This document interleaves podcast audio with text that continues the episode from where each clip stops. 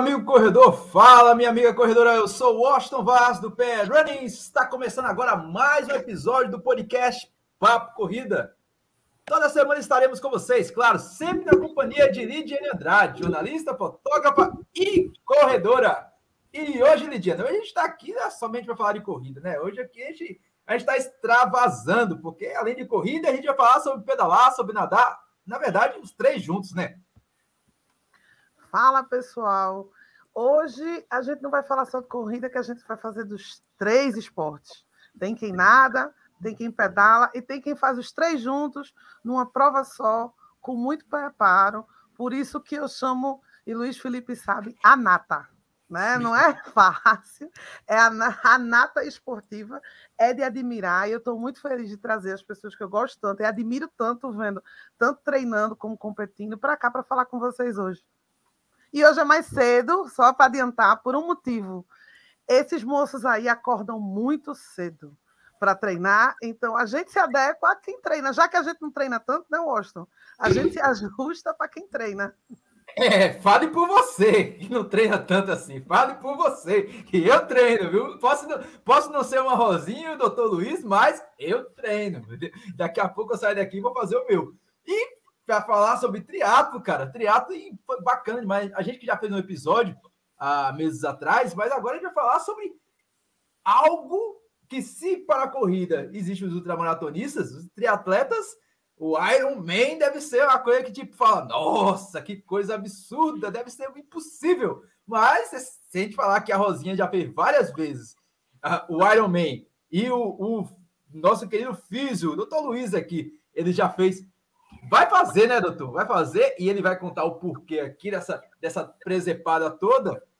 Vai ser legal, vai ser legal esse papo. E antes da gente começar esse papo, lógico, vou dar a palavra a eles aqui para eles se apresentarem. E a gente vai agradecer demais aqui essa presença. Mas antes, como sempre a gente faz aqui, primeiras damas, né? E essa é a dama de ferro, meu velho, porque a, a mulher é braba, meu velho, o Iron Man. Seja muito bem-vinda, Rosinha. Muito obrigado pela sua participação aqui. Obrigada pelo convite. Boa noite aí a todos, boa noite a vocês. E a honra é minha estar aqui. Tão legal, né? Seu podcast de vocês é super conhecido. Já sigo vocês há muito tempo. Que bom estar aqui hoje, podendo dividir um pouquinho dessa minha história aí de 13 anos já quase aí de triatlo, muitas provas aí para contar, para explicar e tirar dúvida de quem tiver aí, alguma pergunta. Prazer estar aqui. 13 anos, cara. Ela tem 13 anos. O que eu tenho de corrida, o que eu não tenho de corrida, ela tem de, é. de triatlo, velho. Eu, eu, come, eu, comecei na categoria 30-34, já estou na 45-49, mudei esse ano, né? Que eu fiz 45 agora em fevereiro. Graças a Deus, né? Porque eu competi até ano passado com 44, competindo com o G de 39, que só faz em dezembro. Agora eu já estou na 45, então tem de 45 49. Mas eu comecei na 30, minha gente. Então, assim, já passei, já mudei de categoria três vezes, né? Já tem aí tempos. Tem tempo já. Bacana. E a gente está aqui também com ele. Ele que já esteve aqui mais uma vez e está aqui na terceira. Se bobear, ele vai pedir até música aqui hoje. Ele, doutor Luiz Felipe Soares, meu velho. É ele. Ele que é do Correr Sem Dor. Ele que é, é o mago aí. Se você tiver com dor, meu velho, procure esse homem. Que se ele não resolver, ninguém resolve. Seja muito bem-vindo, doutor Luiz. Valeu, Austin. Bom estar aqui com vocês mais uma vez. Lidiane, muito obrigado pelo convite aí. Um privilégio, né, estar aqui com vocês. Sempre bom estar aqui no Papo Corrido, um papo legal, um papo descontraído, falando daquilo que a gente gosta e ter a oportunidade aqui de estar ao lado de Rosinha, né? Essa fera, um ícone do triatlo pernambucano, uma referência que a gente tem aqui, né? E com certeza ela tem muito a ensinar aí pra gente. Fantástico. E primeira vez, né, doutor? Primeira vez que você vai enfrentar essa gracinha. Se a, se a Rosinha tem 13 anos, você tem quanto tempo aí é, se divertindo no triatlo? Então, eu comecei a treinar triatlo mesmo há um ano, um pouco mais de um ano. Estou engateando no, no, no, esporte aí, né? Estou aprendendo ainda, sou, sou aprendiz e pretendo no segundo semestre desse ano fazer o meu primeiro 70.3, né, o Iron 70.3, e a minha ideia é ano que vem, em maio, completo 50 anos, e quero comemorar, quero me dar de presente o, o full, né, o Iron, o Iron completo.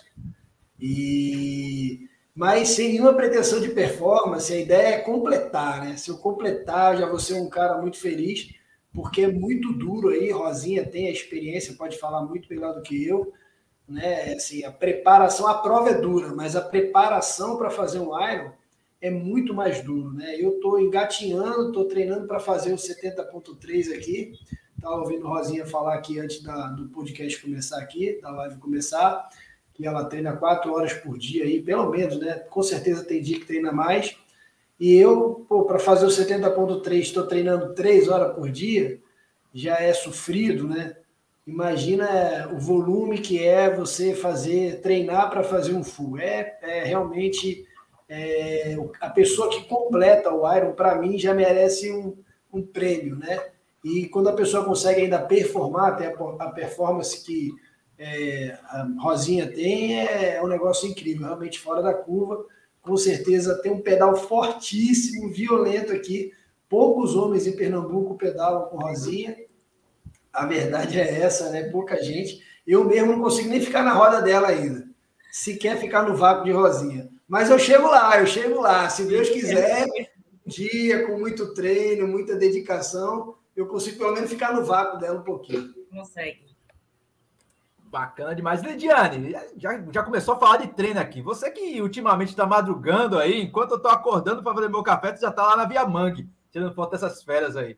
Como é que é acompanhar o treino dessa galera que é totalmente diferente dos treinos que a gente realiza na corrida de rua, né? Eu, por exemplo, acordo de quatro da manhã, vou para a rua, da rua vou direto para casa, de casa para o trabalho. Porque a Via Mangue tem um horário restrito, para quem não sabe, tem um horário restrito para o pessoal do, da bike para fazer os treinos lá na Via Mangue. Deve ser bastante é, complicadinho e puxado, viu, velho? É complicado. Quando eu perguntei a Luiz Felipe, era um desejo meu, porque eu acho o pessoal do triatlo diferente. É diferente. Não, não tem como você dizer que não é. Tipo, se você vê Rosinha treinando, você acha que ela realmente é super chata, porque ela não dá um sorriso. Ela não para. Ela, ela tá no foco, do começo ao fim. Ela veio me dar um sorriso hoje, um legal, na última volta dela. Aí ela faz, é, gente, o resto ela não é. Eu sempre quis. Aí quando o Luiz Felipe me disse, então, eu tô acordando de três e meia da manhã, eu fiz, eita, eu não tinha ideia do quão focado eles são. É uma coisa que você tem que acompanhar para ver no dia a dia. Todos eles fazem dois, três treinos por dia. Todos eles dão um chau rápido e quando você olha, o carro já está indo. E às vezes eu pergunto para entender mesmo, até porque eu queria fazer a live. Eu disse: vocês estão indo para onde? Para natação. A maioria vai nadar depois. Rosinha, quem acompanhar no Rosinha 26, ela está fortalecendo depois. Já já chega, ela termina na bike, já já chega outra foto na rede social dela que ela está fazendo outro treino. Está fazendo fortalecimento, está nadando, está fazendo musculação é muito intenso. É isso que eu acho assim incrível. E eu acredito que para dar certo um Iron tem que ser assim. É ou não é, Rosinha? Com 22 Totalmente. Irons, não é isso? É, já fiz 22, 70.3 e 6 Irons. Estou indo daqui a 15 dias, exatamente daqui a 15 dias. Hoje é terça-feira, daqui a duas terça-feiras eu estou embarcando para o meu sétimo Ironman. E se vocês me permitirem, eu só queria explicar um pouquinho, para quem está assistindo, a gente não conhece, né? É, um pouquinho a diferença entre Iron 70.3, para poder a gente começar a conversar, para poder falar mais. Assim, é o seguinte, que até o Luiz Felipe estava falando, né?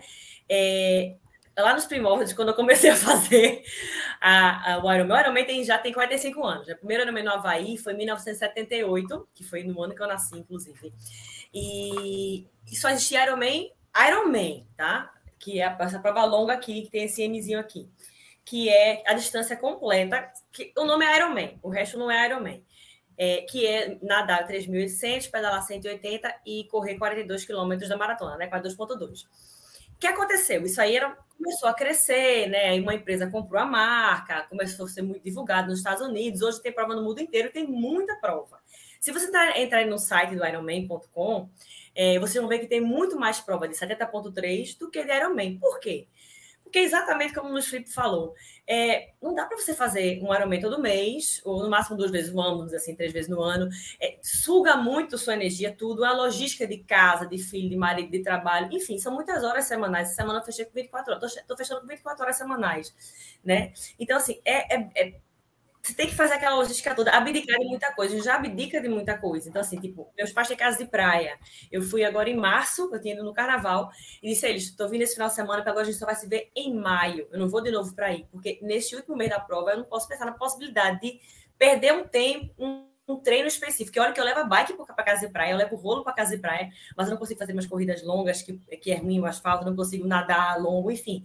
Então, assim, a gente abdica de tempo de família também voltando ao assunto do Iron Man, então o que aconteceu? Eles lançaram, um, muitos anos atrás, para poder ver que todo mundo queria fazer, o que, é que a gente pode fazer? Por que não fazer uma distância, metade dessa distância, que é mais realidade das pessoas? A gente não precisa treinar tantas horas mais e nadar 1.900, pedala 90, né? Que dá aí menos de 3 horas de pedal, e corre uma meia maratona, certo? Então, tiveram muitos adeptos e cresceu muito o número de provas. Quando eu comecei a fazer provas da franquia Ironman, Ironman é uma marca, né? É, minha primeira camisa, tenho até aqui a camisa de finisher, minha primeira camisa de finisher tem escrito Half Iron, Half Miami, uma coisa assim, foi na Flórida. A gente chamava de half, de half metade em inglês, né? Então, vou fazer um half, vou fazer um half não sei aonde. Eu fiz um meio em português, fiz o um meio, ah, eu fiz o um meio em Brasília. No Brasil só tinha o Ironman Brasil, que tem já tem 20 anos, se não me engano, 22 anos. E depois teve Ironman, é, foi em Brasília, foi, foi para Penha e voltou para Brasília, o 70.3, que era chamado de meio Ironman, em Penha. De cinco anos para cá, acho que 2017, 2016, talvez mais um pouquinho para cá, que, é que eles também perceberam? O boom que deu, uma empresa chinesa comprou o Ironman, enfim, investiram muito dinheiro aí, e deu um boom maior ainda, e o interesse aumentou muito. Então, quando eu comecei a fazer triatlo, só tinha o Ironman Brasil, um empenho é 70.3, e aqui ninguém tinha feito, assim, pouquíssimas pessoas. E era mais as provas de sprint. O CBTRI tinha muita prova da Confederação Brasileira. Eu fui campeã brasileira em 2012. É, fui pelo, viajei pelo, é, pela, pelo Brasil, né? Fui pela seleção brasileira de triatlo para Londres, fazer, pela seleção. É, então, enfim, e a gente fazia essas provas da CBTRI que hoje em dia nem se faz muito, porque o Ironman entrou muito forte. O que é que eles perceberam? que era melhor botar um meio Ironman, porque a distância Ironman é essa que eu falei, a grande. Qual era a melhor jogada de marketing? Colocar um nome na frente. Ironman 70.3. Por que 70.3? Porque a distância do Ironman é 140.6 milhas. Então, a metade de 140.6 milhas é 70.3 milhas. Então, é muito mais marketing você botar Ironman 70.3, porque, como o Luiz Felipe falou, que é normal, tá? Não é ele, tô falando dele. É normal que ele fale, ah, eu vou fazer um Ironman em Maceió. Aí você fala, eu mesmo falo, que Ironman? Não tem Ironman em Maceió, tem um 70.3. Mas é normal, isso já virou, tá virando parte da, da cultura, o normal a galera tá falando isso, mas Ironman mesmo é o, é o grande, e no Brasil só tem um, que é em Florianópolis. Os outros todos são 70.3. Só para esclarecer. Então, quando ele me falou agora que a faceta ponta, graças a Deus, que se vai iniciar, já é uma prova, viu, Luiz? É uma prova já muito, assim, desafiadora. Um 70.3, não estou desmerecendo de forma alguma. Inclusive, é a minha, ó, é a minha prova do coração. É, de verdade, é a prova que eu mais gosto de fazer. Eu, hoje, claro, você agora está fazendo seu primeiro, tem que tá começando a preparar até o seu corpo para ficar preparado para essa porrada toda desse 70.3, que é uma prova de 5 horas, dependendo, 6 horas, 5 horas, 4 horas, depende da performance da pessoa, né? Mas, assim, tipo, eu hoje, como já estou bem acostumada, já fiz 22 provas dessa distância, e meus treinos, eu, eu posso, toda semana, eu posso fazer uma normal 70.3, que já é normal, entendeu? Amanhã eu vou correr 21, hoje eu corri ontem eu nadei 4 mil, eu nadalo, pedalo longo todos os dias, então isso aí já é normal. Mas para mim, uma pessoa que está, como você falou, iniciando, você vai ver que é um, poxa, é um grande desafio, é uma prova muito pesada já, 70.3, muito pesada, sabe? Por isso que eu aconselho quem me perguntar, step by step. Eu acho que o Luiz já fez sprint, né? Você deve ter feito já prova de sprint, de olímpico. É o que eu mais falo. Ontem uma pessoa me ligou para começar a treinar com a gente. Eu fiquei uma hora e tanto, eu falo muito, tá? Podem me interromper. Fiquei uma hora e tanto no telefone com ele, já tô acabando aqui meu discurso. E aí eu disse: olha, é, você pode já estar tá, querer entrar para o triatlo para fazer o Ironman. Eu acho um sonho massa e super válido, mas me faça um favor, por favor. Nem que você faça um de cada, mas faça um, pelo menos um sprint, pelo menos um olímpico. Vá para 70.3, porque você vai sentir gente, não é fácil.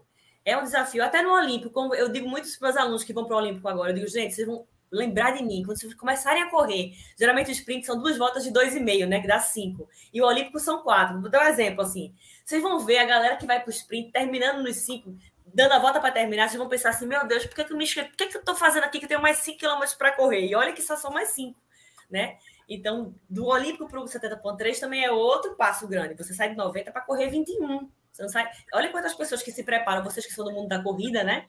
O Austin que corre, que faz sempre corrida, muitas pessoas se preparam, é um evento, um negócio assim, para fazer 21 quilômetros. Imagine você fazer isso depois de ter nadado, de ter pedalado. Então, por isso que eu falo, por favor, façam pelo menos um de cada vez, como o Luiz Felipe vai fazer agora. E aí sim, ele vai fazer em, em agosto vai sofrer, mas vai gostar pra caramba. O bichinho já mordeu ele, já picou, já tá viciado e vai sair de lá já super animado para escrever para o Iron Man, que é em maio do ano que vem. E aí ele vai completar a prova dele com certeza absoluta. Tenho certeza disso. E hoje está bem mais tranquilo para participar desses eventos, né, Rosinha? A é, gente era, aqui era do lado aqui na Paraíba, o Ostriatlo, que vem veio, veio o pessoal de Maceió, já tem o Ostriatlo aqui realizando em Olinda, é, é, isso, isso na Paraíba tem o can... Então, para chegar e apresentar. Porque você estava você tava, você tava comentando aí que tudo é Iron Man. O Iron, o Iron Man está para maratona aquilo que para uma pessoa leiga tudo é maratona. Na corrida. É, então, Iron Man... São Silvestre. São Silvestre, vou correr da maratona São Silvestre. Pô, são 16 é. quilômetros, é. maratona, nem metade quanto mais maratona, né? Inclusive, você até lembrou de um fato agora. Quando eu comecei a fazer essas provas de longa distância, é, se você quiser se inscrever, por exemplo, se você entrar no site do Ironman Brasil agora, Ironman Brasil daqui a um mês, mentira, daqui a 40 dias, né? Em maio. Se você quiser se inscrever, ainda restam inscrições. Ainda restam inscrições. Quando eu comecei, quando abri a inscrição, que sempre abre em junho, depois da prova, em maio, em junho abre o lote, né? Do, do outro ano. Demorava assim, tipo, cinco minutos no site. Era assim, era a mãe, o marido, o filho, cada um no computador tentando fazer para aquela pessoa a inscrição. Era muito estresse. Acabava assim, ó, em sério mesmo, em menos de 10 minutos. Porque só tinha aquela prova, não tinha outra opção. Entendeu? Hoje em dia, se quiser fazer o Brasil, tá aí, entra no site faz. Né? Fazendo faltando é. 40 dias. É, inclusive eu tentei fazer a inscrição para o Rio e não consegui, porque eu não sabia, Rosinha, que era tão rápido assim, ainda que tenha diminuído mas eu é. perdi o ponto e quando eu fui ver já tinha acabado. Eu também, é porque eu, como o Rio é novidade, novidade assim, o Rio já existia, mas era um percurso chato, ruim. Eu nunca nem tive interesse no Rio. E esse ano mudou totalmente. É uma prova que promete ser muito rápida, que é um percurso muito plano. É um percurso que eu já fiz. Uma prova de. Tem até depois essa prova aqui, ó. Foi minha primeira prova de longa distância, chamada é Tristar, que veio é uma prova europeia que veio para o Brasil uma vez só mas o brasileiro esculhambou, né? Pegou muito vácuo, fizeram pelotões enormes que não podia e tiraram a prova do Brasil. E foi em 2012 essa prova, lá no Rio. E também era na parte do aterro, então era um pedal super rápido. Era uma prova de 1110, igual o GP Extreme. Foi eles que criaram essa distância aqui. Aí realmente tá rápido. São Paulo também não tem mais vaga. São Paulo ainda tem vaga, mas Rio de Janeiro não tem vaga, não. Inclusive, são provas mais caras, né? As provas daqui são mais baratas. Um pouco mais 200 reais mais barato, mas é mais barato do que de lá. Inclusive, são muito, muito caras as provas de Ironman, né? A, da, da franquia. Muito caras as inscrições. Qual foi a sua primeira oportunidade de participar de um, de um evento de triatlo, professor Felipe. Professor, doutor Felipe, conta aí pra gente. Cara, é, a minha primeira experiência no triatlo, eu não nem pensava em fazer triatlo. A minha viagem começou é, pensando em fazer uma viagem. Eu tive vontade de fazer uma viagem para o Chile, eu lá na carretera austral, que são 1.250 quilômetros. E eu estava pensando em fazer cicloturismo, cara. Não pensava em triatlo. Só que aí, estudando sobre a viagem, é, onde eu queria fazer algumas trilhas, os passeios são seis partes nacionais ao longo da viagem, é, eu li que era interessante você conseguir é, fazer 15 quilômetros por dia de corrida, é, para fazer bem, porque tem muita altimetria, enfim, você pedala mais ou menos mil metros de altimetria para cada 100 quilômetros, que era mais ou menos o que eu queria fazer por dia para poder ter tempo de aproveitar lá os parques nacionais e tal. E aí a bike carregada, né, 25 quilos mais ou menos de, de peso na bike.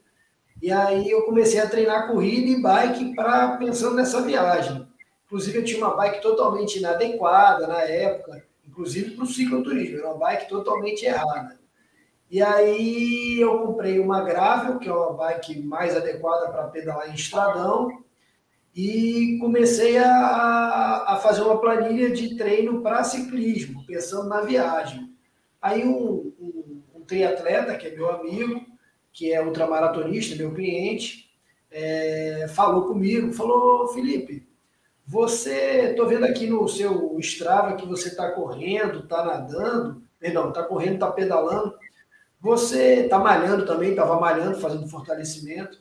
Ele falou: Você não tem vontade de fazer um triatlo, não? Eu falei assim, cara, nunca pensei em fazer triatlo. E na época eu estava começando a namorar com Mirella, que é triatleta, né?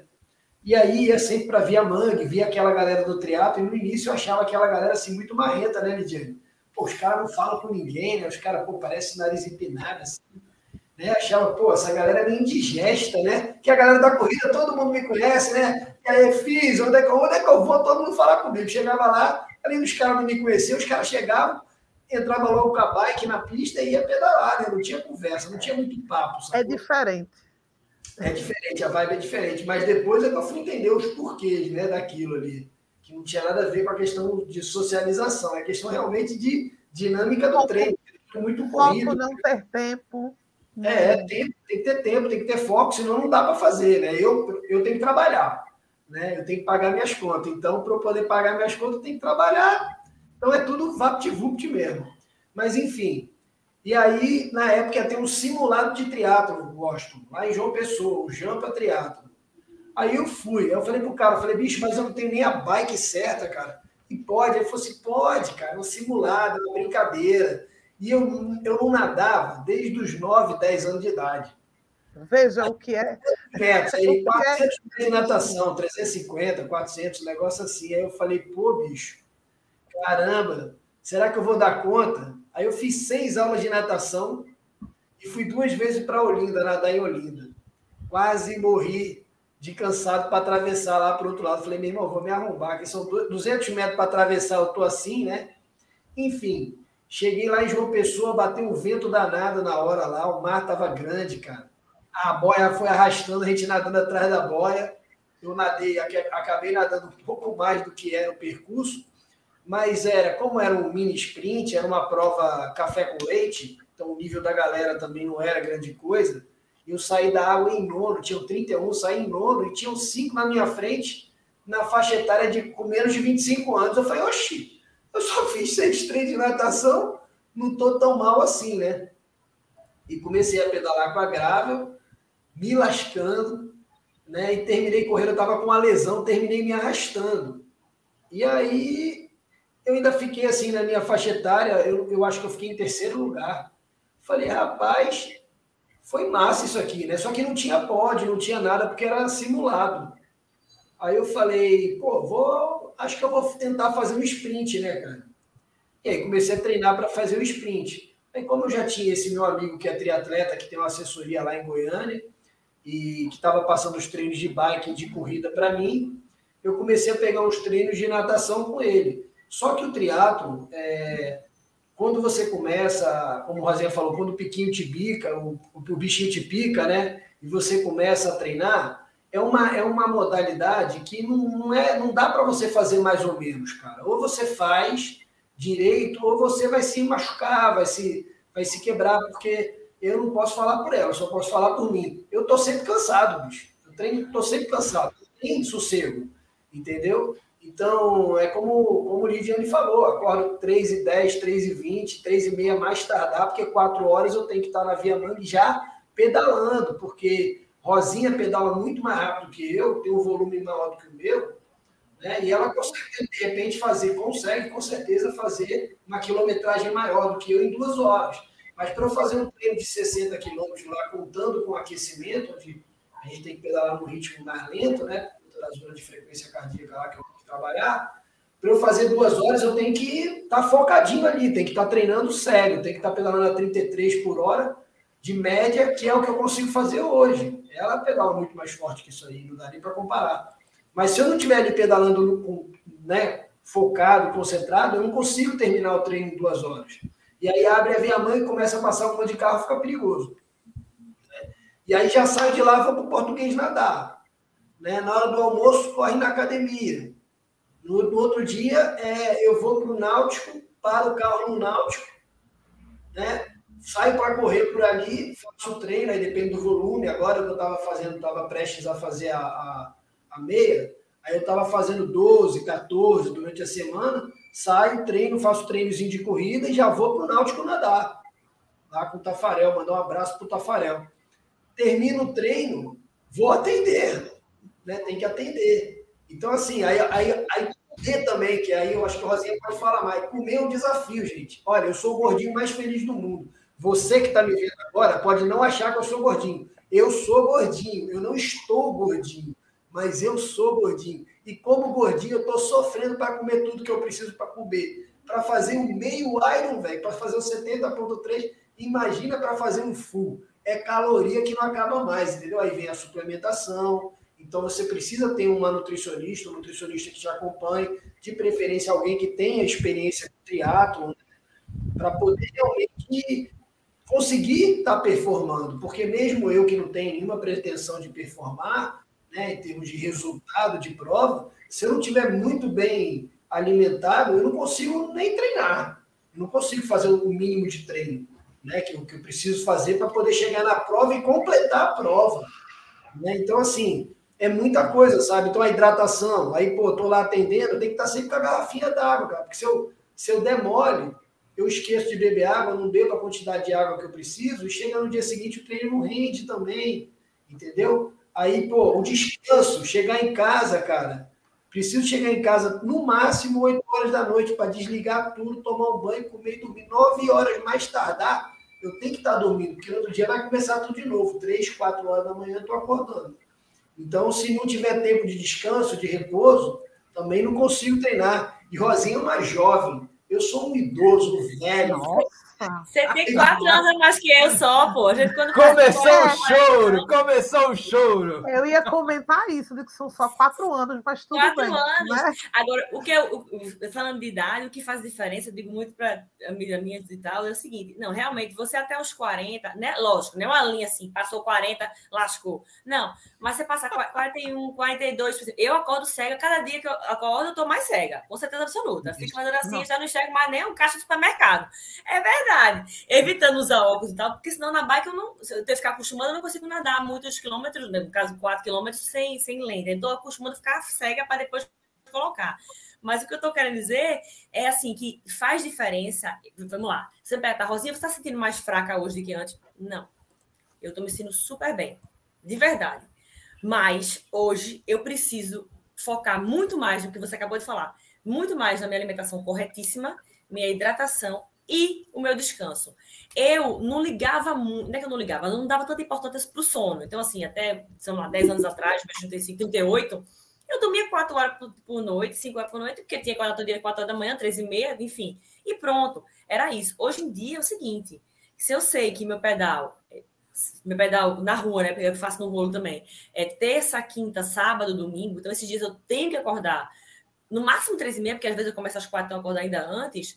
Eu vou para a cama cedo. Tento dormir nove horas. Nem sempre eu consigo dormir às nove. Então, assim, meu jantar é de seis e meia, minha gente. Então, assim, eu vou para a cozinha, que eu aqui em casa faço tudo. Para começar a fazer jantar, tal, para sete horas jantar, porque eu não consigo dormir às nove. Se eu jantar às sete, pelo menos nove horas eu consigo me deitar e me desligar. Então, por isso que eu falei, vamos fazer um podcast um pouco mais cedo, meia hora, porque essa meia hora a gente tá acabando de de sete, oito e meia, vou desligar, fazer aquela higiene, higiene do sono, né? Uma banho tal, para poder, vamos dizer, daqui uma hora depois de terminar o, o, podcast aqui, eu dormi.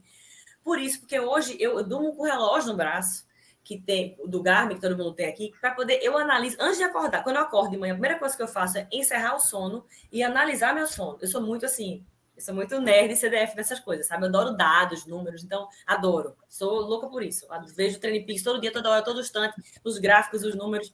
Então eu acordo, eu, eu antes de me levantar, eu olho meus dados do meu sono. Eu vejo se eu conseguir concluir a, toda a parte de sono REM, né? É, quanto sono REM que eu tive, que é o sono que vai, o meu sono recuperador, se foi suficiente, se foi insuficiente. Eu olho todos os dias e tento fazer esse balanço aí dos dias que eu corro, que eu corro segunda, quarta, sexta, domingo, enfim, que não é o dia do pedal, para tentar dormir, acordar um pouco mais tarde. Esse pouco mais tarde é assim, sei lá, cinco horas. Então, por isso que eu tento para cama mais cedo. Antigamente eu não ligava, hoje em dia eu faço questão, sabe? A gente sai para jantar meu marido, a gente sai de seis e meia. Sete horas está no restaurante, fecha, oito e meia tá indo para casa. Porque final de semana porque assim, eu hoje mais velha sinto necessidade desse descanso maior para recuperar e ficar me sentindo forte como eu me sinto hoje. Que eu me sinto, não fazer mimimi não. Eu me sinto super bem, estou me sentindo super bem. Agora eu preciso de muito mais tempo para recuperar, entendeu? Antes, Rosinha, antes de ser triatleta, tu faz, corria antes, fazia outro esporte ou já entrou para fazer os três? Veja bem, vou fazer um resumo da minha vida atlética, porque é o seguinte: eu sempre fui muito agitada, falando tudo mais. E eu, com quatro anos de idade, meu pai é, fez uma raquete de madeira, porque quatro anos é 1982, né, minha gente? Pelo amor de Deus, você não era nem nascido, só, só o Felipe. E daí eu comecei a jogar tênis, fazia natação, só que eu parei de nadar igual a ele. Acho que parei de nadar com uns 10 anos também, porque eu detestava natação, eu nadava bem na época, mas eu detestava, mas fazia para não me afogar. E eu fazia balé também. Só que eu tenho no meu pé, engraçado, eu tenho dois ossos a mais no meu, em cada pé na parte interna, é, tem um ossinho para fora. E aí, quando eu estava em fase de crescimento, eu fazia balé, e esses ossinhos vinham cor de rosa, as pontinhas, é junto do, do tendão. Porque vivia com bursite, eu estava em crescimento, e eu fazia balé. Então, eu tive que parar de fazer balé, eu saí mudando. Então, eu, eu fiz muita coisa. Então, eu fazia natação, eu fazia esqui aquático. Eu fazia esqui aquático, eu treinava todos os finais de semana esqui aquático. Então, assim, eu nunca parei. Quando eu fiquei adolescente para fazer... Morei um ano fora, fiz intercâmbio. Então, lá na escola, eu treinava pelo grupo da escola, mas normal, educação física, e fazia minhas caminhadas. Quando eu voltei para Recife, eu tive seis meses para passar no vestibular. Porque na época não tinha Enem, né? Era 1994, 95, né? Só era FESP. era nem o As datas são, as datas são ótimas. Unicap. Era só FESP, Unicap e Federal. Mas Aí, não é 94 hoje. As datas é, bem, é 94. são ótimas. É, aí eu tive, eu só passei, ó, eu tenho 45 anos, que eu me lembro, seis meses da minha vida sem fazer atividade física, porque era assim, bitolada, porque eu cheguei de viagem em junho e eu tinha seis meses para passar no vestibular. Então, eu me dediquei totalmente. Passei, passei administração, passei no direito, e daí eu, eu voltei a treinar. Quando eu pedalava, enfim, quando eu fiz, quando eu estava com uns 20 e poucos anos, um amigo meu, eu fazia academia só, tá? Eu passei uma fase aí, dessa fase de jovem adulta, só em academia, mas não treinando força, fazia assim, aula de step, a minha época, aula de step, aeróbica. Tu lembra disso, Luiz Felipe? Era aeróbica, era moda, né? E daí é, eu, eu fui chamada para um amigo meu para fazer corrida de aventura. Então, eu, Lidiane, comecei nessa vamos dizer, anjo do triatlo na corrida de aventura, que você já nada pedala e corre, só que não nessa ordem, não tem ordem, você sabe, né? Eu estudei mapa, fazer plotagem, aí eu e Henrique, Henrique era meu amigo, meu amigo virou meu namorado, e hoje a gente vai fazer sábado, agora 17 anos de casado já. E a gente começou treinando junto para a corrida de aventura. E Rosinha, você quer fazer, minha, fazer parte da minha equipe? Eu preciso de uma mulher. Eu se quero. Aí eu tinha uma bicicleta encostada de alumínio lá na casa de praia, estava toda enferrujada, mas peguei e fiz, e a gente começou a fazer prova em Natal. Eu comecei a fazer, como é que chama? É, de que você faz rapel? Fiz aula de rapel, de canoagem, comecei a fazer tudo para fazer corrida de aventura. Aí eu fiz corrida de aventura de dias, viajava para Natal, escalei o shopping de Natal descendo de. de, ah, de, de loucura. Aí pronto, a gente, resumindo, casamos, e aí eu quis ter filho, que eu não pude engravidar, fiz tratamento, e aí, depois que eu tive filho, é complicado fazer trilha, passar muitas horas fora. E aí eu comprei uma bike de um speed, né, uma road. E assim, vou fazer. Comecei a correr na rua. A minha primeira corrida de 10 km foi, foi a primeira corrida, a segunda corrida das pontes que teve em Recife. E assim, eu vou correr. nunca tinha corrido corrida de rua. Aí meu pior 10 km foi 55 minutos. Quando eu fiz, sem treinar. Vou fazer, vou ver se eu, se eu, se eu gosto. Então, na época, eu corria 55 minutos de 10 km. E aí gostei, e daí eu quis treinar para fazer a minha primeira meia maratona que eu fiz no Rio. É, e me machuquei. Como o Felipe deve receber um monte de gente que começa assim, do nada, correr e fazer prova longa. Eu tinha muita fratura por estresse, né? E aí eu é, me machuquei e fui procurar Tafarel. Eu disse, Tafa, já que eu tô poder, não estou podendo correr e eu só estava fazendo academia e correndo, eu vou voltar a nadar. Eu tinha para nadar com 10 anos, já tinha, tinha 30. E aí voltei a nadar e comecei a me inscrever para as provas de triatlo. Eu comecei com sprint, acho que eu fiz mais de 20 provas de sprint. Aí, entre as provas de sprint, eu fazia as provas de olímpico. E aí, depois eu comecei. Aí eu comecei a fazer, né? Aí, hoje, como eu falei, já fiz 22 de 70.3. Os seis full, estou indo para o meu sétimo agora. E pretendo ficar, assim, no máximo no oitavo. Eu acho que o full, você vai fazer o Ironman, né? Você pretende fazer ano que vem. Mas, assim, é massa, aconselho todo mundo a fazer. Eu acho que é uma experiência de vida, até, sabe? Incrível. Mas, assim, não é saudável você que é fisioterapeuta, que é da área de saúde, você sabe que nenhum esporte, principalmente de rendimento, eu faço para ter rendimento, para pegar pódio aqui e tal, para ter resultado, não é saudável, né? Porque a gente vai no nosso extremo, no nosso limite sempre. Então, assim, envelhece pra caramba. Eu não ligo, não, tá? Eu nunca fiz, ó, cheio de ruga, nunca fiz botox, preenchimento, nada disso, não tô nem aí para é que minha mãe disse, eu toda manchada, tem uma não, bota protetor solar, base na cara, a gente esconde, né, Lidiane? Não liga pra isso não, eu quero é fazer meu esporte, entendeu? Que eu vou ficar muito mais feliz, não vou adoecer da cabeça se eu deixar de fazer. Mas, assim, envelhece muito. É, é que eu falei, meu filho agora é adolescente, tem 15 anos, vai fazer esse ano. Então, eu perco muito tempo com de, treino, que eu posso estar com eles. Então, quero continuar fazendo, sabe? Vou fazer essa prova agora, de repente mais uma. E eu quero todo ano fazer, tipo, duas provas 70.3, porque eu acho que é uma prova, para mim, muito saudável. É como eu falei, eu posso fazer todo final de semana, porque é o meu treino. Então, fazer duas, eu escolho duas por ano e algumas provas de ciclismo por aí, para viajar conhecendo o mundo, fazendo prova sabe? Porque eu acho que eu já fiz, já fiz bastante, aí eu quero continuar fazendo, sempre, não vou parar no triatlo. Mas eu acho que o Ironman, hum, eu tenho a pretensão de fazer assim, mais umas duas provas e ficar no meio, que eu acho muito legal, uma distância massa, que se encaixa no meu dia a dia, dá para fazer tranquilamente. Eu acho, eu acho legal. Mas assim, o full, o Ironman verdadeiro, o Ironman demanda muito, de muita coisa, muita coisa. E para quem não sabe, Rosinha é coach da, da Elo Assessoria, né? Junto com Isso. Barata. Também, ela não só gosta tanto do, do, do triatlo, como ela treina a galera para fazer triatlo. Menina, né? respiro triatlo. Eu já eu respiro triatlo.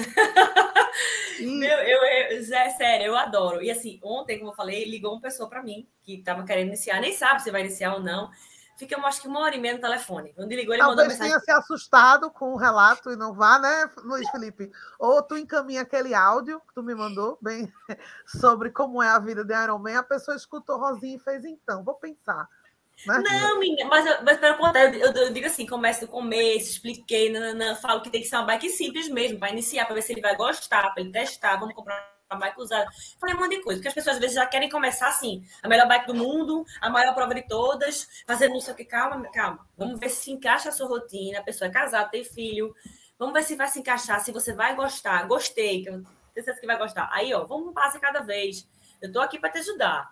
Inclusive, me, eu falo para meus alunos, pelo amor de Deus, me perguntem quando vocês forem comprar alguma coisa, porque às vezes, gente, na empolgação, compra uma bicicleta que é do seu tamanho, mas que o pé de vela, que é, que é, vamos dizer, a manivela que gira, é um tamanho errado que é o seu, você compra gato por lebre, é uma confusão. Então, assim, eu adoro ajudar e falar. Não precisa ser meu aluno, não, tá? Quer dizer, para todo mundo que está me escutando, pode ser de qualquer outra assessoria, não tem problema. O Felipe fez um, um, um mini camp que a gente fez aqui com, com né? E assim, poxa, eu gosto. Eu não vou chegar do nada com a pessoa que eu não conheço a minha mãe e falar assim, fecha o joelho. Porque eu tenho mania, meus alunos estão aqui tudo escrevendo e eu mando todo mundo fechar o joelho, o pessoal com o joelho aberto. Fecha o joelho, já capacete, olha, sua cabeça assim assado. Eu não posso falar isso para pessoa que não treina comigo. Agora, se me dá liberdade, e uma pessoa que é amiga minha que eu conheço, que tem umas pessoas que treinam outra assessoria, mas que são meus amigos que me dão liberdade, eu primeiro faço, bom dia, é licença, posso, posso falar uma coisa? Pode. Aí eu falo, ó, oh, teu joelho tá assim, tá assado, porque eu sinto a necessidade de, de falar para ajudar mesmo, sabe? Assim, para a pessoa evoluir, porque eu acho massa, eu quero muito mais gente fazendo e evoluindo no esporte, sabe? Não teve ninguém aqui na época que eu comecei para dizer, olha, tá pedalando assim, fez joelho assado, vamos fazer. E minha primeira prova 70.3, Felipe, que sabe fazer a sua em agosto, minha primeira prova, que eu estava sem nenhuma orientação, eu ainda não treinava com o treinador que eu, que eu treinei muitos anos, que hoje é outro. Eu fui com um gel para sem nada, uma água no gel, para fazer 70.3, entendeu? Eu fiz lá na Flórida. Eu estava com a perna, eu estava com a fratura por estresse. Terminei no hospital de muleta, mas fiz a prova andando e correndo, andando e correndo e fiz. Terminei em 5 horas e 50 minutos, minha primeira prova. Foi na Flórida. Mas assim, não tive orientação nenhuma, então eu não vou deixar um, um, aluno meu sem nenhuma orientação. Assim, eu faço questão. Quem vai fazer prova no dia, no dia, anterior, eu bato aquele papo, explico tudo, reviso tudo, memorizo com a pessoa, digo: olha, vai acontecer isso, vai acontecer aquilo. Que é para a pessoa lembrar de mim não se assustar. Tipo assim, olha, quando você sair da água, você vai ter a sensação de chegar na bike, você vai, vai. Calma, respira, 10 minutinhos, vai tudo voltar ao normal, assim, assado. Você vai sair da bike, vai deixar a bike, você vai botar o pé no chão, vai dizer: não tenho perna para correr agora. Não se preocupe no, no full, inclusive, no Ironman, com 3 km parece que você não fez nada. Claro que depois parece que você fez tudo, né? Tá, tá cansado de novo. Mas assim, com 3 km o pé no chão, você parece que nada que você fez. Começa a correr do zero. Então, isso vai acontecer. E eu sei que isso vai acontecer. Eu sei como acontece. Então, é isso bom que eu já passe... Ela, que, que Rosinha falou, eu já vi bastante, Washington. É, não é que a assessoria de corrida seja tipo, vai que é tua, vai correndo mas a, é, segue numa linha e volta. Mas a assessoria de triatlo ela é diferente porque a prova é mais difícil. Então, no geral, você vê, eu escuto muito o, Barata falando com os alunos no treino, ajudando. Ele vai junto com o pelotão na Via Manga e tal, conversando com o pessoal, para quem às vezes tem uma carinha nova. Aí eu vejo outros professores também que começaram, eles dizem: oh, eu sou professor, essas aqui são minhas alunas, primeira vez dela. Tem que chegar junto, porque senão você se assusta. Eu, eu digo isso porque eu, é, eu vi algum, não sei o que é que tem em João Pessoa, mas eu já cobri três triatos lá, e os três, o mar de, da Praia do Seixas estava é, imoral. Para quem está acostumado a treinar numa praia de Olinda, que é super tranquilo, porque tem um arrecife, estava tão pesado que eles teve um, um triatlo que eles atrasaram uma hora para ver se melhorava, para ver se o vento ia ajudar. Não ajudou, estava pesado, e você fica olhando a cara dos atletas o medo vai batendo. Se tem um professor, se tem alguém, se Rosinha chegou e fez, ó, oh, pode ser que esteja ruim lá, viu? Mas vê, se acalma, que é isso mesmo, a gente não treinou. Tá tudo certo, você lembra na hora, mas quando você depende de três esportes e no primeiro já tá desse jeito, eu acredito que bate o medo. Eu vi, inclusive, pessoas que a gente conhece da corrida fazendo triatlo, aí eu fui conversar, eu digo, mas é assim, tá legal, estão vigiando, tem gente que vai tomar conta, relaxa que tem gente que está olhando se vai dar errado, mas quando são três, a assessoria ela é diferente. Eu acho que, por mais que você queira fazer e ache que nada, pedale, treine, ter treinador para os três é importante. Se não for a mesma assessoria, eu conheço muitos atletas que têm três é, assessorias diferentes, cada uma para um esporte. E conheço um que tem, alguns que têm uma para os três esportes também. Eu tenho, tem assessoria que só faz natação e, e, e, corrida, ou faz só natação, bike e corrida, mas ter ajuda para fazer três esportes assim, eu acho que é crucial. Aí você tem um, como Luiz Felipe, por exemplo, que se trata, né? Tem a sorte de se tratar, mas todos os, os atletas que eu conheço que têm case de sucesso, eles têm um grupo por trás. Tem nutricionista, tem professor, tem gente acompanhando, planilha. As planilhas que Luiz Felipe me mostrou dele são imorais, mas tem acompanhamento. Tem alguém olhando. Se você olha, eu já canso de ver. Quando eu baixei a planilha, eu fiz, estou cansada já, só de ver tanto número. Mas não é o tipo de esporte que, por experiência de vida, eu diria, vai que dá porque tu pedala nada e treina. Não, não rola. Não... Ou não, você se prepara para isso e tem ajuda, ou é, pode ser muito difícil a jornada. Você falou um negócio muito massa agora. Você disse assim: você precisa de uma ajuda, você, sempre tem gente te ajudando por trás. E realmente, você faz uma prova dessa muito longa, é o que mais passa na sua cabeça. Eu fiz a prova agora, essa aqui de Cozumel, essa daqui, é, eu terminei em quarto lugar.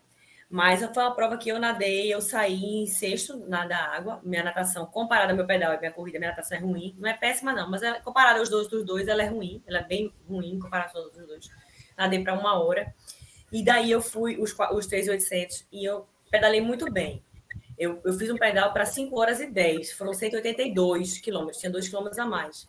Foi uma prova que estava muito dura, muito seco o clima, estava muito úmido o clima, tinha acabado de chover, então estava cozinhando a gente por baixo. Eu não senti que eu estava sendo cozinhada, nem eu, nem, todo mundo. Muitos profissionais que vão no limite e tal, foram todos para o hospital depois de tomar soro, eu não precisei. Mas assim que eu deixei a bike, eu estava em primeiro lugar. Eu estava em primeiro na categoria e uma das primeiras gerais de mulheres, né? E quando eu deixei a bike, inclusive tinham 13 profissionais, minha bike, lutando com os profissionais, eu fui a sexta melhor mulher da prova, lutando com as 13 profissionais, você vê. E tinham 2.500 atletas, minha bike foi número 89, contando com mulher, com homem, com todo mundo. Então eu fiz um pedal bem bom. E aí fui deixar a bike para correr. Quando eu comecei a correr, depois dos 500, solta, depois de 500 metros, senti cãibra, do dedo do meu pé até acho que o fio do meu cabelo, se meu cabelo pudesse ter cãibra na perna esquerda, começou na perna direita toda. Fiquei totalmente dura, dura, dura, dura. Parei, paralisei. Depois de um tempo parada, eu comecei a tentar correr de novo. Então, eu com 500 metros, eu tinha mais 42 quilômetros para correr, 41 e alguma coisa. E eu, na verdade, o que é que eu fiz? Eu disse, bem, a cada um, estava tão quente que lá a cada um quilômetro tinha um posto. Então, meu marido me olhou assim na saída e fez, e agora? Aí eu disse a ele, olha, é, esquece, não me dá posição de ninguém, não me dá a posição de ninguém. É, eu sei que eu estou em primeiro agora, mas eu vou ser, vou ser ultrapassada que eu não vou conseguir correr. A maratona no começo. Eu não vou conseguir correr. Parou tudo, estou com muita cama, tá tudo duro aqui. E meu objetivo agora, eu estava em primeiro lugar. Meu objetivo agora vai ser trotar e andar, mas trotar e andar até o próximo posto. Então, minha prova inteira foram 42 postos. Então, era um, um, um claro, repeti eles, né? Porque eram quatro, foram três voltas de 14. Então, eu, meu, sempre meu, meu, meu foco era o próximo. Eu trotava e andava para o próximo. No próximo, eu tinha que parar para andar, parava para botar muita água. Eu tenho muito foto com muito gelo aqui, com muita coisa, saco de gelo e água, para comer e sal, né? E continuar. Eu fui ultrapassada, eu abri tanto, que eu fui ultrapassada pela segunda colocada no começo logo, então eu fiquei em segundo lugar que eu pegaria minha vaga para a Kona até. Se eu ficasse em segundo, rolaram duas vagas, eu pegaria a vaga para o Mundial. E eu fui ultrapassada pela terceira colocada no quilômetro 37. Eu estava andando a 37 quilômetros, correndo e andando, correndo e andando, e ela só me ultrapassou no 37, faltando 5 quilômetros para terminar a prova. E daí eu caí a posição. Né? E aí eu perdi a vaga também. Acontece. E o que é que eu pensei? Meu marido olhou para mim e fez: Tu não quer parar, Rosinha? Eu estava em sofrimento, assim, no estado de sofrimento. Mas é que tá. Eu viajei até ali, ele foi comigo, tantas pessoas envolvidas. A Ari que me treina, a minha nutricionista, o pessoal do Medical Sport, Guga, meus amigos, meus alunos. Uma, uma, é uma torcida tão grande. Esse pessoal, uma, uma corrente. Eu sentia aquela energia da galera. Que treina comigo há anos, as minhas amigas, as mensagens que eu recebi antes, sabe? Meu treinador então, eu não podia pensar só em mim. E as pessoas que estavam comigo naquele momento, que estavam aqui na minha roupa, a Espaço Farma que está comigo desde 2016, eu tinha que completar, pelo menos para aquelas pessoas. Você veja, eu completei caminhando e ainda fiquei em quarto lugar, né? Ainda subi no pódio no México. Mas, independente de pódio, eu tenho que finalizar essa prova, sabe? Por todo mundo que estava envolvido no processo. Que não é pouca gente, não. É muita gente. E quando eu abdico das minhas coisas, de estar com família, de estar... Eles também estão abdicando. Porque se eu não estou indo final de semana para casa e praia, meu filho está aqui em casa, meu marido também, eles não estão indo, eles podiam estar curtindo, porque eles não têm esporte para fazer, né? Não tem compromisso, então eles estão aqui comigo, por causa de mim.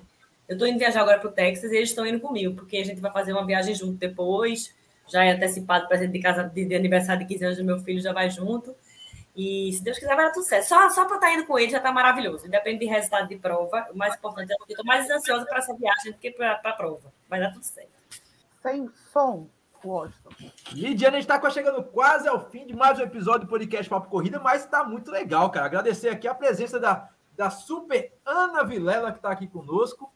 O Joaquim Paulo, que disse que o podcast está muito legal, muito obrigado. E, e um, uma legião de fãs aqui do, do Dr. Luiz, Felipe Moraes e também da Rosinha, né? A Tim Rosinha aqui está enorme, Raquel Lariano, é, o meu querido o Wellington Lima, mineirinho, arretado aqui conosco. Pode dizer também. o apelido de Rosinha na Via Mangue? Pode falar, fica à vontade aí. O Rosinha é tão Rosinha que o apelido dela é Dona da Via Mangue. Inclusive, se, vo se você fizer errado, a galera diz não, que Rosinha briga. Eu achei isso muito bacana. Eu não vou mentir, eu acho muito legal. E você, quando olha lá treinando, é num foco que ela, ela parou ainda. Uma vez ela disse que eu, o que eu estava no lugar, a foto ficava muito feia, porque exige muito esforço. Não, eu te ajudei aquele dia, porque você estava ali desde cedo, eu fiquei com pena, juro por Deus. E mas é porque lugar... eu queria a subida de verdade, porque eu não, gosto do esforço. Pronto, mas é eu acho tem bonito. lugar que. Aí a foto, a gente, tipo assim, essa foto que eu estou subindo aí tá massa, mas tem lugares que você já terminou a subida, mas que você está no final da subida, você não está clipado. E aí eu disse, vai para outro lugar que você pega a foto mais bonita, porque a foto quem está na é. bike de triatlo fica mais bonito no clipe, né? Aí eu fui te dar a dica. É. Mas assim, Ana, vou até mandar um beijo para Ana, que ela tá botando aqui. Eu perdi as contas de quantas vezes Rosinha passou por mim, me deu alguma dica na Via Mangue. Já dei, e, e, ela sabe, eu, pela primeira vez que eu dei, eu pedi licença, perguntei para ela se podia, você deixa eu fazer um comentário. Então, de lá para cá, ela me deu permissão no Instagram, Rosinha, toda vez que eu estiver errada, pode falar alguma coisa. Então, já dei algumas dicas para ela, já dei umas corrigidas aí, porque é que eu falei, eu quero ver todo mundo evoluindo e, e treinando cada vez mais, enfim, e fazendo a coisa certa, né? Poder evoluir. Não, isso aí é fato. A Rosinha dá o toque mesmo, inclusive para mim ela já deu algumas vezes, tanto no camp quanto fora, ela corrigiu essa questão da, do, do, quadril rodado, pedalando com a perna aberta, né? E o legal é como eu sou profissional, né? Eu sei que ela tá certa. O difícil é você conseguir. Uma coisa é você saber a teoria, outra coisa é você realizar na prática, né? A teoria no caso do sabe, meu né? pedal, né? no treino. No caso do meu pedal, ainda tem o seguinte, cara, eu quebrei o fermo duas vezes. Então a minha perna ela fica em rotação externa. Aí eu não consigo, eu, eu, é um esforço fora do comum. Mas assim, mas ela está coberta de razão. O que ela fala. Ela, né? ela só não te ajudou a ter uma boa foto, né, amigo? Não, foto não tem, cara. Não tem. Olha, Lidiane, você ele é, é melhor. É, e quando ele sorri, quando o Luiz Felipe sorri. Essa daqui tá muito legal, mas tem umas que ele parece um serial killer. Ele tá muito louco. Acho, mas depois eu entendi que é acordar cedo, sair cedo. O trabalho de Luiz Felipe também é meio físico, não é totalmente físico, Sim. mas instalar uma pessoa como eu na consulta não é fácil. O cara roda. Força, tem jeito. Hoje eu sou paciente dele que está tratando minha lesão no ombro e não é cansativo, eu acredito. Então, eu acredito que a cara é. tem uma justificativa. Sabe, a Rosinha ele... sabe posar, tá?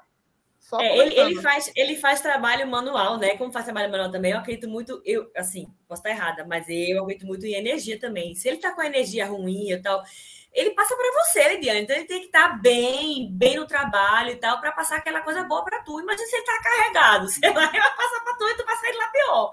Entendeu? Eu acho, eu acredito os, nisso. Os relatos, o, eu, eu, eu acho, admiro bastante. E quando eu vejo na prova, num triatlo, eu acho mais bonito ainda, porque acontece muita coisa durante uma prova que tem muitos meses de preparação. Uma vez eu estava num duato e o, foi até uma aluna da KM0, quebrou o selim. E ela fez a prova em pé, é. porque é o que tem, né? E a outra, uma vez eu estava também num triatlo que a bicicleta, ele alguma coisa estava na pista, alguém derrubou alguma coisa, que o pneu muito fino, ele caiu e quando ele caiu a bicicleta virou vários pedaços. Saiu várias coisas diferentes e o cara sentou no chão e chorou. E você fica, poxa, você entende, né?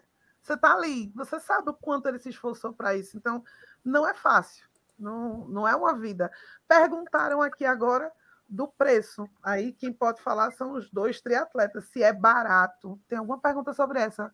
Para começar a fazer é, o triatlo, é caro? Qual de vocês dois quer responder? Barato não é. Eu já digo logo que a bicicleta não é não, mais barata. É, eu respondi isso ontem para esse, esse, esse menino iniciante que veio falar comigo ontem. Né? Ele é corredor só também. Eu digo, veja bem, o que é caro no triatlo realmente, fora as inscrições de provas que são absurdas, né? Eu acho, quer dizer, pelo menos a franquia também é, mas você, cada um vai começar com prova menor, é mais acessível. A corrida é só botar um tênis, natação, é só você entrar na piscina, ter um lugar para nadar. O que é caro, caro, realmente é a parte do, do equipamento do, do, ciclismo, né? Então você tem que ter uma sapatilha que não é barato, um capacete, claro, não é nada de absurdo, mas capacete é caro, sapatilha é caro, e principalmente a bicicleta. Então, o que é que eu digo para quem vai começar? E o Joaquim Paulo está perguntando. É, primeiro, você tem que saber se você vai gostar. Então, se você não tem uma bike emprestada, algo que você possa já iniciar com o que você tem em casa, até você tem, às vezes, uma bike de mountain bike. Eu tenho o Rodrigo, que é um aluno meu, que ele fazia corrida, queria iniciar no triatlo. E ele tinha uma mountain bike aqui, ele tem meu vizinho de, de prédio. Eu digo, Rodrigo, faz o seguinte, faz um mês de, de, de triatlon com a tua mountain bike para ter a rotina de acordar para pedalar, o dia que você vai correr, enfim, tem os três, as três modalidades. Para você gosta também, né? Exatamente. E daí, se você vai ver que você não vai conseguir acompanhar de mountain bike, você vai sentir necessidade de trocar. E daí foi que ele partiu para uma outra bike. Eu aconselho para quem está começando, se vai começar no sprint, comprar uma bicicleta de, de speed, uma road, uma bicicleta de ciclismo, porque é uma bicicleta mais barata do que a do triatlo. E eu também digo o seguinte, compra uma bicicleta usada, como é que a pessoa tem? Às vezes sabe que a pessoa tem muitas condições, tem dinheiro, enfim. Compra uma bicicleta usada. Ó, Claudio da Fonte, aqui botou, opa, tô aqui, quem tá vendendo a dele. Então, compra uma bicicleta usada para você, do seu tamanho, procura a ajuda de um profissional que entenda de bicicleta do seu tamanho, pé de vela do seu tamanho, enfim. Compra uma bicicleta barata. Agora, quando eu digo barata, eu vou dizer um valor que vai assustar muita gente. Mas uma bicicleta barata hoje, usada, de 10 velocidades, que hoje em dia a gente está em 12 já, é 100 reais você consegue comprar uma bicicleta. Então, 3 mil você não vai encontrar. Vai de 4 mil, 5 mil, que já é 6 mil já é bem barata, já está um valor assim, ó, baratíssimo mesmo. Uma de triatlon usada de 2009, você consegue por uns 10 mil.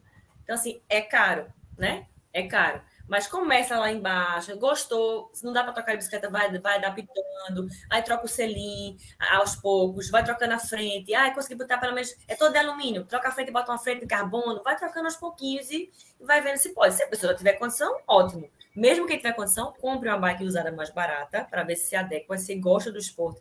E daí você investe, porque não é barato. E hoje em dia, principalmente depois da pandemia, que está tudo faltando, né, para a China e tal, a bike tá, a bicicleta está no preço de carro. É, é, muito caro, é muito caro.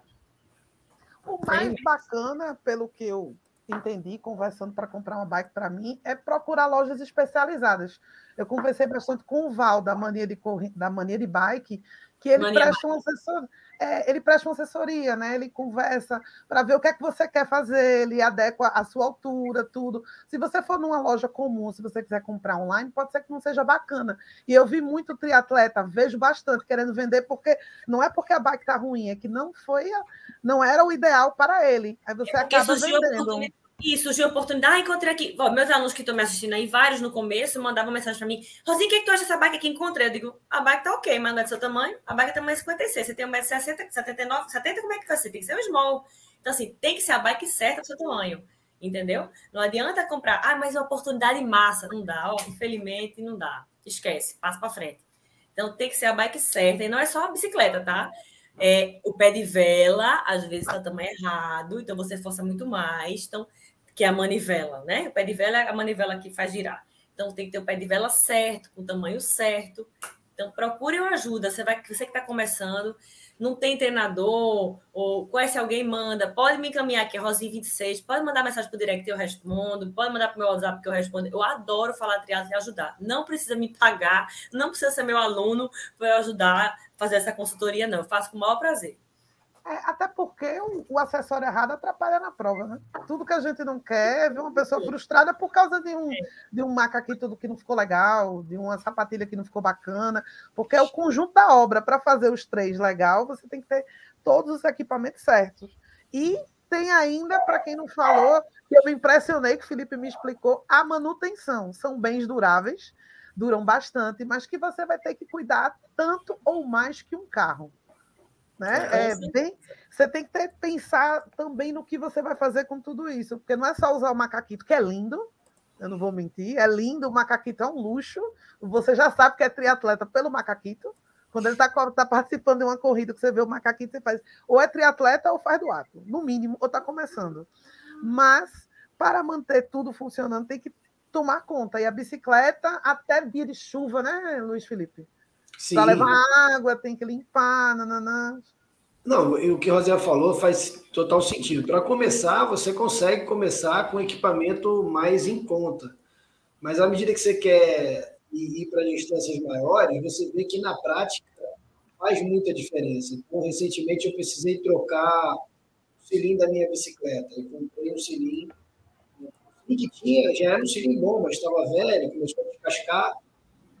Dei uma raiva Detalhe, minha bike também, como a do Rosinha, com certeza, está no fit, ou seja, não é só o tamanho da bike, né? Tem que ajustar a altura do selim, da mesa, da altura do guidão, a sua mobilidade, para o seu nível de mobilidade. Por exemplo, o Rosinha tem um pedal super agressivo. Não adianta eu querer pegar, olhar a bike dela, ah, vou copiar a bike de Rosinha e botar o meu guidão na altura de Rosinha, que Rosinha usa, que eu vou ter sucesso? Não vou, porque eu não tenho o mesmo nível de mobilidade, provavelmente. Né? Então, tudo isso é, é adequado, feito meio que sob medida para você.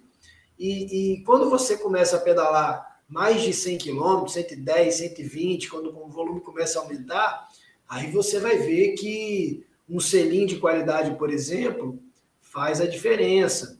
Né? Um macaquinho de qualidade faz a diferença, porque é menos assadura, né, corta menos, uma série de coisas. Uma sapatilha boa faz a diferença, tanto para você é, botar e tirar, quanto até para o conforto mesmo que você vai, vai, vai ter durante o treino. Então, quando você faz um volume menor, numa intensidade menor, uma sapatilha mais simples atende bem, um capacete mais simples, eu já acho meio complicado porque é um item de segurança, né?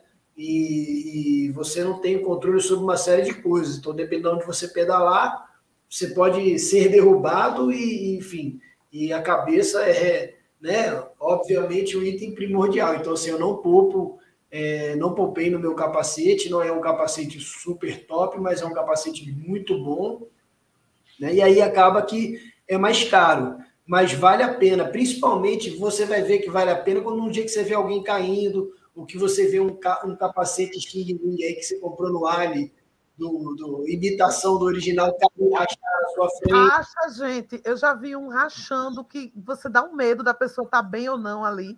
Se não é. É o tipo de coisa que é a mesma regra da corrida. Um tênis de 100 reais corre. Agora, se você tiver um tênis muito legal, vai ser mais confortável. As unhas vão ficar inteiras, possivelmente. É. Se a meia tiver certa, é a mesma regra para todo esporte. Se o, se o equipamento for bom, o desenvolvimento também vai ser melhor. Inclusive, Luiz falou perfeitamente aí, Felipe falou perfeitamente da questão da, da, da bike, do fit, de tudo, dos equipamentos, como capa, eu adoro falar que capacete, óculos e luva é praticamente EPI, é material de, de, de, proteção, sabe? É obrigatório. Então, assim, ai, não gosto de óculos, eu arrumo óculos. Tem óculos até na armazém aqui do construção, aqui do óculos de pintor, transparente, para botar de noite, mas até de noite, porque é besouro, é, é, é areia, é qualquer coisa Entendeu? Não, não sol, tem mosquito na Via Mangue, né? Não Exato, tem. sabe? Minha a nossa. Pra você proteger a mão na hora de cair. Capacete nem se fala. Então, capacete, muitas vezes eu falo, para quem eu posso falar, que eu conheço, é tipo, não sei se a André está me assistindo, me assistindo, mas a Andriele, é, ela estava pedalando agora no sábado. Foi sábado, que hoje é terça, né? Pronto, no sábado, ela estava na Via Mangue passa por mim, oi Barbie, ela me chama de Barbie, né? Ela é mini Barbie, eu sou Barbie. Aí eu, em vez dar bom dia, eu digo só, ajeita capacete, ajeita capacete. Aí ela passou, ah, tá torto. Porque o capacete, minha gente, não adianta você botar um capacete, o melhor que ele seja, e ele está torto na sua cabeça. Folgado, ele tem que estar apertado. Porque se é folgado, ele vai voar na sua cabeça, não vai adiantar. Então, ele tem que estar correto, entendeu? Então, assim, já corroboro o que o Felipe falou. Então, tem que realmente investir um pouquinho mais no capacete para te dar segurança. Não compra xinguilinho, não, que caiu, bateu a cabeça ali na esquina, quebra o capacete já era. É, e, e, e, essas coisas é lei de Murphy, né? A Rosinha falou aí, já aconteceu comigo. Do meu, a, a haste do meu óculos quebrou, eu saí para pedalar sem óculos naquele dia, estava descendo a uns 50 por hora, marcha pesada, fazendo força, né? Era um treino de tiro, eu estava ali morrendo na bike, e aí eu não sei, algum inseto grande, uma, uma abelha, um besouro, não sei, hum. bateu no meu olho e eu quase caí da bike, não nem tanto pelo impacto, mas é porque automaticamente eu fechei o olho e eu tenho um problema que eu só pisco o olho do lado de cá, o outro eu não consigo piscar. E aí bateu no meu olho, eu não conseguia abrir o olho, porque eu não fechava e não conseguia abrir o, o, o outro olho. E aí foi um sofrimento danado, eu tive que parar de treinar, porque eu não conseguia abrir o olho. Para eu voltar pedalando já numa velocidade mais baixa, né, foi, foi desafiador. E você clipado na bike, Rosinha sabe, quem não pedalou numa bike de TT não faz ideia, mas claro que com o tempo você ganha habilidade. Mas o equilíbrio não é o mesmo quando você está no speed segurando no guidão. Quando você está no clipe, né, naquela haste metálica que você se projeta para frente, é, o, o equilíbrio é muito menor. Então, o risco de queda também, quando você está clipado, é, é, maior do que quando você está segurando o guidão, porque a mobilidade da bike, a sua agilidade não é a mesma. Né? E aí você vê, e até comentei com, com, com o Mirella, falei, cara, nunca mais eu pedalo sem óculos, eu pedalo com óculos de grau, se eu tiver sem o meu óculos de pedal, eu boto esse óculos aqui para pedalar, pedalar, fico com cara de tiozão, mas eu não deixo de pedalar sem óculos, porque essa experiência foi suficiente para mim que eu realmente podia ter tido um acidente sério por causa do inseto. É, meu velho, cuidado, cuidado com. Cuidado nessa, nesse sentido aí é bastante importante. A gente lembra do Suara, né, Luiz Felipe? A, Exatamente. A Suara, no ano, acho que foi no ano passado, faz pouco tempo. É, ela. Por sorte, ela, tava, ela tinha um capacete muito bom, porque ela caiu pedalando, não era, não era não era triatlo, mas era, era um, um, pedal que ela sempre faz. E o capacete foi pro saco, mano, bonito. Cara, quebrou a clavícula, né? Quebrou a clavícula. Se ela tivesse sem capacete, talvez ela tivesse quebrado outras coisas, né? É, complicado. Então, o barato sai. O barato nessas horas sai bastante caro. Ele, como é que vai ser essa história de Rosinha aí? Rosinha, o Iron Man, a gente vai encerrar aqui já tá batendo friozinho na barriga ou já tá acostumado? É aquele negócio tipo, ah, já é mais um. Ou, ou bate Não. frio na barriga? É assim, é, Carla tá aqui assistindo, amiga minha, ela já sabe como é que eu fico. O negócio é o seguinte: eu não tô ansiosa ainda, não, nada, tudo normal. As semanas da prova começa a arrumar as coisas para viajar. Eu fico um pouco mais agitada, tenho frio na barriga ainda. E até véspera de prova, antevéspera, eu tô assim, bem. Meio pilhadona, mas tô bem. Aí na véspera, que geralmente é sábado, essa minha prova vai ser no sábado, tá? Não vai ser domingo, não. Toda prova é domingo. Esse, esse agora no Texas é o North American Championship. A prova maior vai ser no sábado.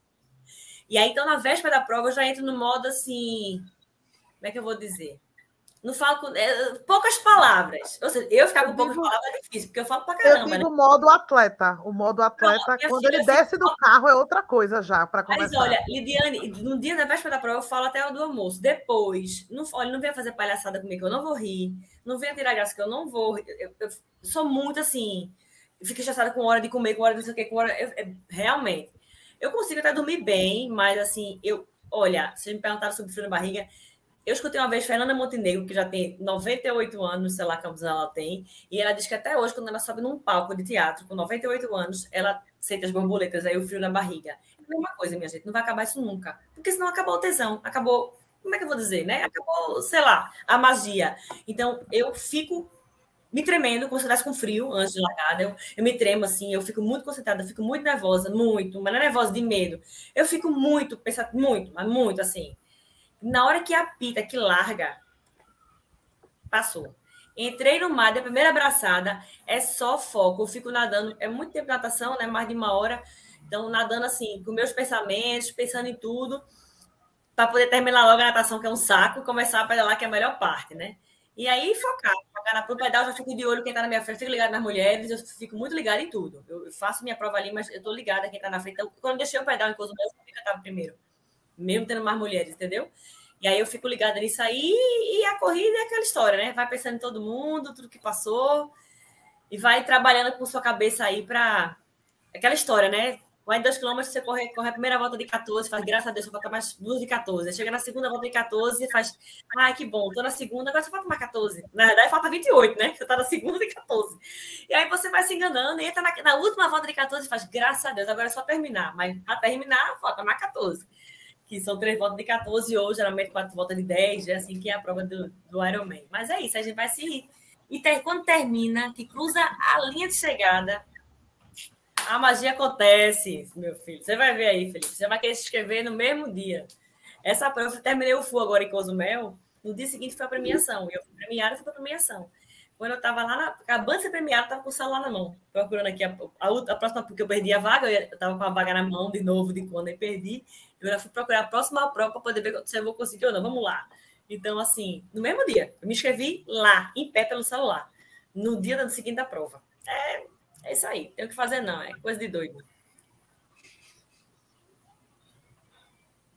E já que a Rosinha falou que não tem frio na barriga de início, mas depois o bicho pega, eu quero saber se o, o doutor Luiz Felipe Moraes, como é que tá a barriga aí, meu amigo? Já deu aquelas, aquelas aquelas barrigadinhas que dá aquela caganeirazinha que te, meu Deus do céu, tá chegando o dia, eita, meu Deus do céu, o bicho vai pegar. E aí, Mas, professor?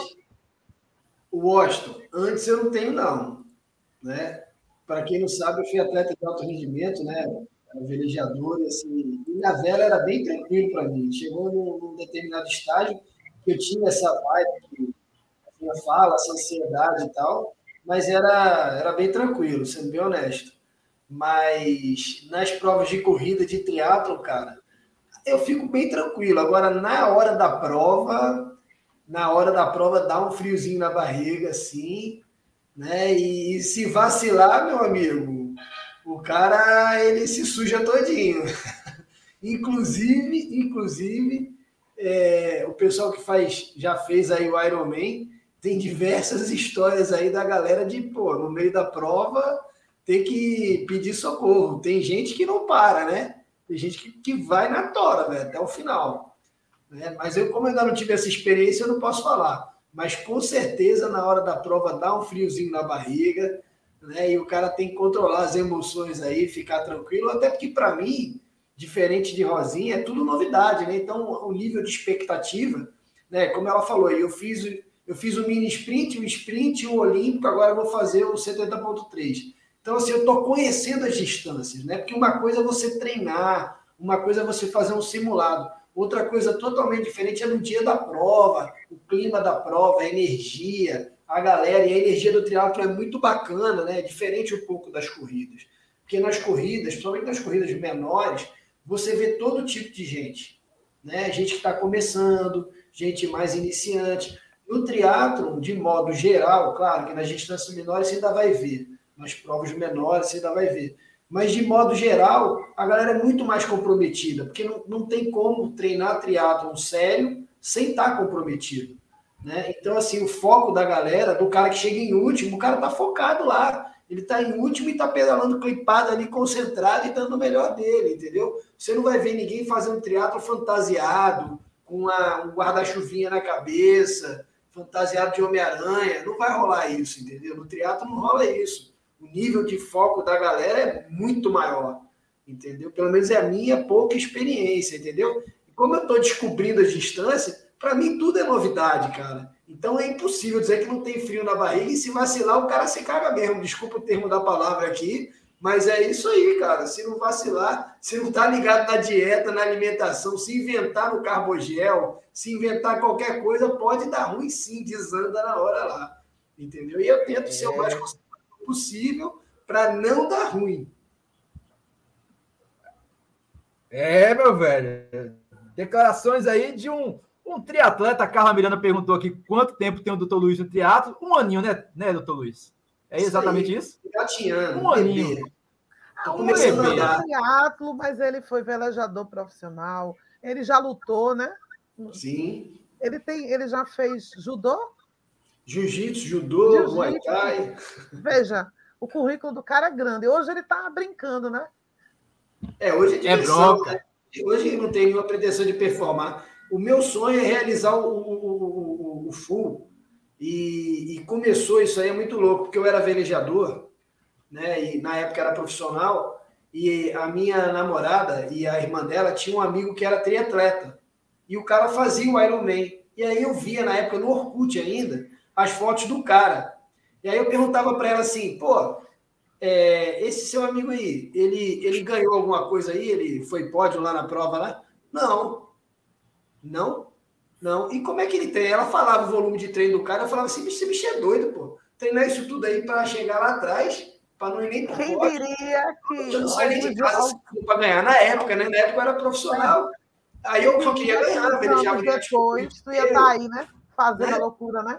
É, aí eu falava, vou nada. Aí depois, quando eu fui, quando eu virei professor, né, já lá com meus 30 anos, eu, eu fui dar aula numa universidade e a universidade estava com algumas dificuldades. E aí eu resolvi fazer, preparar uma aula motivacional para os meus alunos. Eu era coordenador do curso de fisioterapia. Eu achei um vídeo que Rosinha com certeza conhece, já viu algumas vezes, que era do Tim Wright, que era um, é uma história muito bonita de um pai e de um filho que tem Sim, paralisia cerebral. Virou filme, né? Virou filme. É, isso.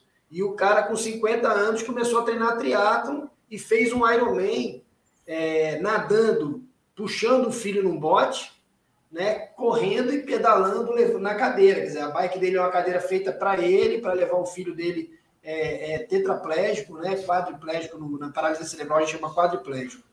E, e depois empurrando 42, né, e tipo, fazendo dentro do tempo que todo mundo tem que fazer. O cara é um ET para mim, o respeito máximo, né? Faleceu ano passado, inclusive, o pai, faleceu ano passado. E aí eu chorei picas quando eu vi aquilo. E aí eu pensei assim, cara, um dia eu vou fazer isso para os meus filhos é, saberem que eles são capazes de fazer qualquer coisa que eles quiserem. Né? Eu tive câncer com 33 anos, eu tive duas fraturas de fêmur, sacou? E nem devia me expor tanto ao sol, porque eu tive foi um melanoma, né? Que por pouco não complicou, enfim, a história é longa, não vou me prolongar aqui. E, e, e, assim, e aí o fato de eu fazer, de eu querer fazer o full aos 50 anos, é justamente para isso. Já que eu não vou ficar rico nessa existência, né? não vou deixar um patrimônio suficientemente grande para que eles não precisem trabalhar, eu quero deixar o um exemplo, né, cara? Eu quero mostrar para eles que, com certeza, hoje eles não têm a menor dimensão do que é fazer um Ironman, né? Eu quero deixar para eles esse, legado, assim.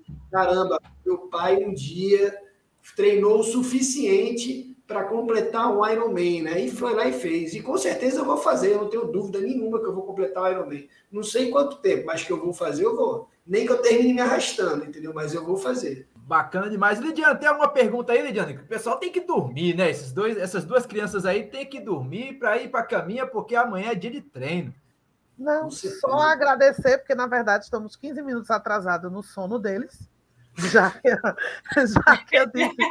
Inclusive, no dia que eu chamei Rosinha para fazer a live no, no Instagram, ela fez. E agora eu vou dormir, era oito e meia em ponto. Quer dizer, agora eu vou dormir, que amanhã tem treino, tem um, vai chover, eu vou para o rolo, e, e, realmente eu fui para a Via Manga, ela não foi, e choveu, de fato. Né? Então, eu tenho 10 aplicativos aqui, eu fico olhando toda hora. E, no geral, o aplicativo de agora em diante vai ser sempre chuva, mas é. já está tarde para eles, então eu só tenho a agradecer, tanto a eles como a galera que está toda semana treinando, porque é bonito de ver, é bonito de acompanhar. Temos vários professores por aqui que estão sempre presentes. Tem a Jumafra, que é super conhecida, Barata, que está sempre na Via Mangue também, que tinha uma assessoria, Barata Assessoria, agora está na Elo com a Rosinha. Cessa da KM0, é muita gente, tem muito mais nomes, muito que fazem do, da gente de Pernambuco ser um, um dos grandes nomes de triatlo. A gente tem várias pessoas no ranking de Pernambuco do hoje triatlo.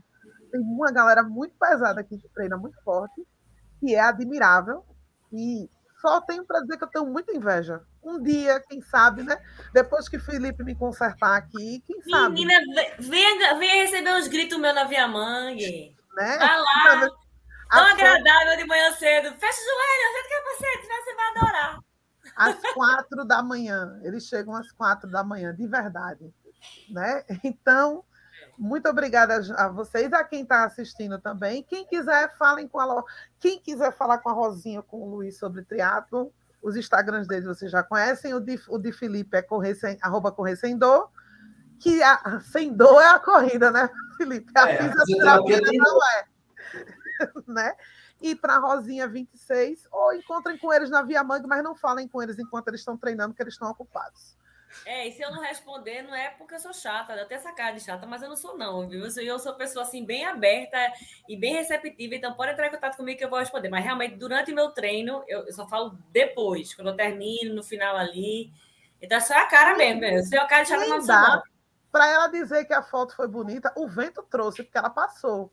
Ela passou, disse e foi. Depois ela passou e disse outra coisa. Eu digo, eu acho que é comigo, mas não deu. Quando eu falo com o Felipe também, que eu dou tchau, ele só dá tchau. E quando você vê, já está no carro indo embora e foi. É assim. Vida de triatleta é assim, para manter mãe, pai. Os dois são, são mãe, pai, trabalham. É. Mas dá. Não se, assim, quem escuta assusta mas dá, porque estão aí os dois aí vivos. Jovens, né, Felipe? Jovens, jovens, da flor da idade. Dá. O Douglas também, que está é, tá aqui assistindo a gente, da KM0, também é triatleta, também é pai, também trabalha, coordena evento. Dá. Com um jeitinho, dá. Não se assustem, a carga é pesada, mas dá. A gente se acostuma a tudo na vida, não é não, Austin? Mas foi massa. Obrigada pelo convite. Mandar um abraço para todo mundo que está aí acompanhando a live aí. E pessoal que me apoia aí também, né? Pessoal da VIP Fitness, pessoal, o meu treinador Guilherme Prudente, agradecer a Bruna Cavalazzi, que é minha nutria, o Henrique, que é meu personal, a, a turma é grande, é o Tafarel lá na natação, né? Agradecer a todo mundo aí que apoia, porque sozinho não vou lugar nenhum, né? E a minha esposa, Mirella Rente, senão vou apanhar quando chegar, quando sair aqui da, da, da, da sala. E agradecer demais a todos aqui que estavam ao vivo nos acompanhando. A Raquel Torres, eu vou falar aqui o nome do pessoal rapidinho, Raquel Ariano, Tuca Kennedy, Rafael Lucena, Juliano Imagem, Wellington Lima, Raquel Torres, o pessoal do Corredor de Preto também estava aqui presente, o Anderson do Corrida Pesada, Ana Vilela, o Joaquim Paulo, Douglas Silva, Carla Miranda, Cláudio da Fonte, Eduardo Fuga, Fuganoli, Andriele Duarte e o meu querido amado Álvaro Roberto do Corre 10, além de, da Maia Andrade, que chegou aqui no finalzinho, a, o Danilo Daniel também do, do DNA de Aço e agradecer a quem está também nos ouvindo diretamente no podcast Papo Corrida. E você já sabe, nós estamos em todos os agregadores de podcast disponíveis para Android, OS, Google Podcast, Apple Podcast, Deezer, TuneIn, Amazon Music, Spotify e se bobear, até na Rádio da sua avó você encontra a Lidiane Andrade. Lembrando que semana que vem está de novo aqui, né, Lidiane?